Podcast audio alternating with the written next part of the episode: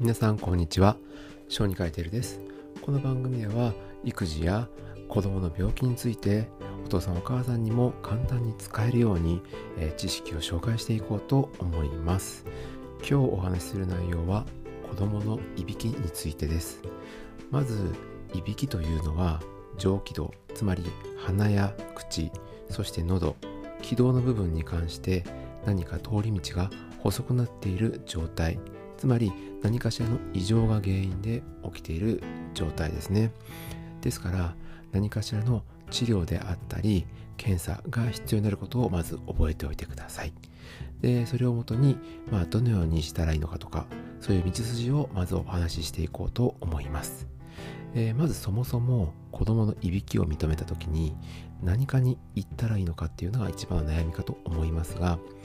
もう周りの地域でどこが専門の病院かわからない場合はまず小児科に行くことをお勧めします、まあ、いつも言っていますが小児科医の役割というのは何かしらの診断をつける治療をするというだけではなくって地域においてその子の病気がどこに行ったらちゃんと治してもらえるのか検査ができるのかというのを見分けて仕分ける役目が小児科医にはあります。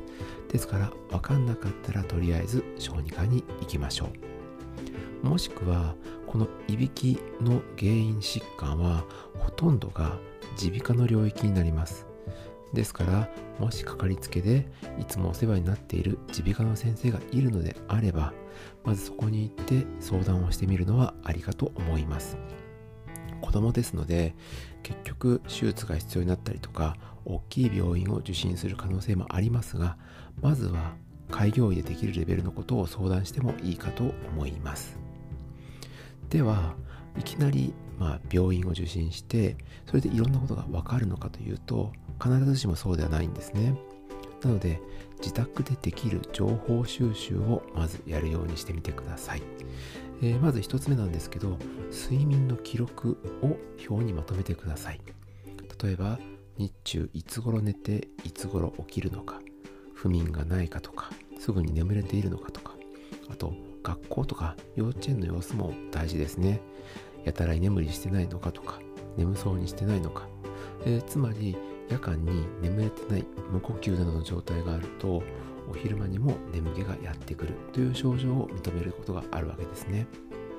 えー、次に何が大切かというと、えー、寝ている時の状態の記録です、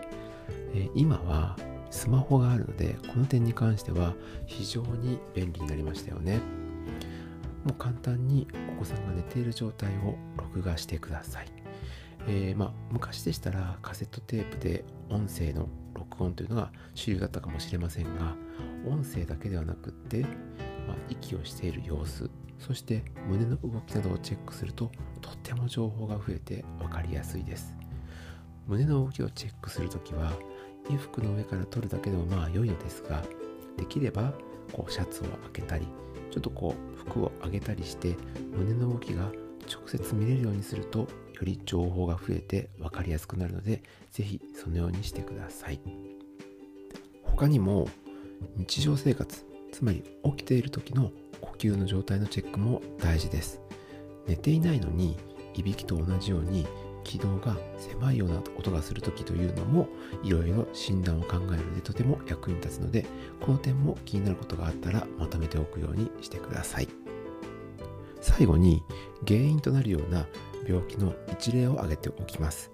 まあ、これが必ずしも診断というわけではありませんから、どんな病気が考えられるのか、まあ、多分心配だと思うので、一応一例を挙げておこうと思います。えー、気道を上の方から見ていきますが、まず鼻の病気、えー、アレルギー性の鼻炎、あと、鼻中隔湾曲症。えー、これは何かというと、鼻と鼻、右と左の鼻のとこにこう壁がありますよね。つながらないように。この壁が非常に強く曲がっていることによって気道を閉塞してしまう病気が鼻中隔湾曲症と言います。また、鼻にポリープができていると、それでもやはり通り道が悪くなりますので、いびきが発生することがあります。次に、鼻の奥ら辺から喉にかけて、えー、つまり咽頭とか口頭の部分になりますが、扁桃肥大、アデノイド、あと口頭軟化症、また気道を塞ぐような主流つまりコブですね。もしくは腫瘍などによってそのような症状が出てきていることもありますのでいつ頃からあるのかと合わせてこういうことを注意して見ていく必要というのがあるんですね。で最後、えー、顎の病気でもこんなことは起きます。簡単に言うと顎が非常にちっちゃい場合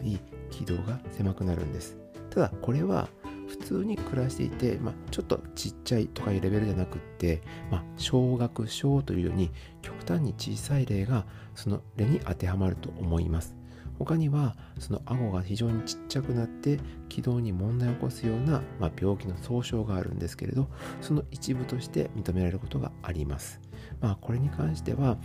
あの見た目の問題とかで診断がつくことが多かったりしますのであのちゃんと専門家の診断を受けた上で、まあ、顎のサイズのこととかは心配をすればいいかなと思います、えー、今回このように一例と言ったのはですね、えー、いびきの原因というのは非常にいろんなことがあって本当は検査のこととかもいろいろお話をしたいんですけれどもうその病態とかによってはいらない検査とかもあるので、まあ、ここでは詳しくは言いません。ただ先ほど述べたように、えどういうふうなことを家で事前に調べておけばよいのかというのはもう先に済ませておけばその分受診の回数を減らしたり診断までの道のりが早くなる可能性を高めてくれるのでこれだけは守ってやっておいた方がいいかなと思います、えー、今回は子どものいびきを認めた時にまずどの病院に行ったらいいのか。行く前に事前にお家でチェックできること記録できるものにはどのようなものがあるのかそしてどのような病気で子どものいびきが起きるのかその一例を挙げてみました。気になる場合はできるだけ早く病院に行ってください。なぜならアメリカ小児科学会では子どものいびきに関しては前例子どもたちは検査を受ける必要があるというふうにガイドラインに書いているんですね、えー、それだけ子どもの成長とか発達日常生活に支障をきたす症状でもあるので注意をしておきましょう。これからもこのように育児に役立つ医学の情報をお届けしていこうと思います。また次回の放送でお会いしましょう。以上小児科医テルでした。